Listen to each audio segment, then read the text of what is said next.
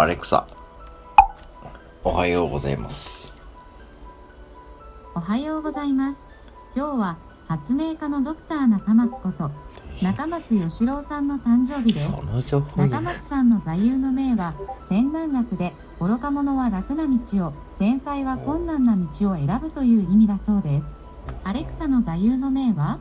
と聞いてみてくださいアレクサの座右の銘は、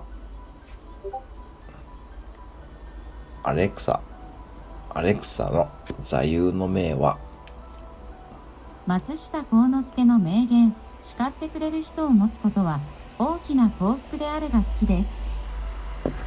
ええ叱って、叱ってもらうっつったってな。